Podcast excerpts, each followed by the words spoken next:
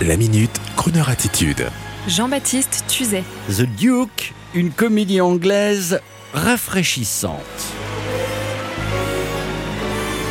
Si vous voyez à l'affiche le film The Duke à l'affiche d'un cinéma, il y en a encore quelques-uns en France, eh bien si vous voyez The Duke, n'allez surtout pas penser qu'il s'agit d'un biopic sur l'immense pianiste de jazz et chef d'orchestre Duke Ellington. Non il s'agit d'une délicieuse comédie anglaise se déroulant dans le décorum des années 60 et pour cause, une histoire vraie en 1961 un certain Kempton Bunton, inconnu des services de police, dérobe le portrait du duc de Wellington à la National Gallery de Londres, peint par Goya, tout de même.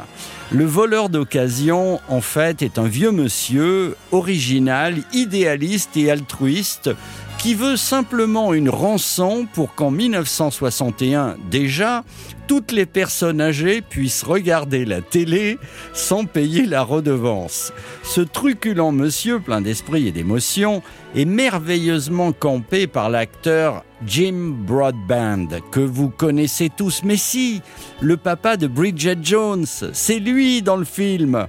De Harry Potter à Game of Thrones, il est partout ce jovial monsieur et sa comparse dans The Duke. Hélène Mirren est également une pointure. C'était elle qui incarnait la reine Elisabeth, par exemple, dans le film The Queen de Stephen Frears.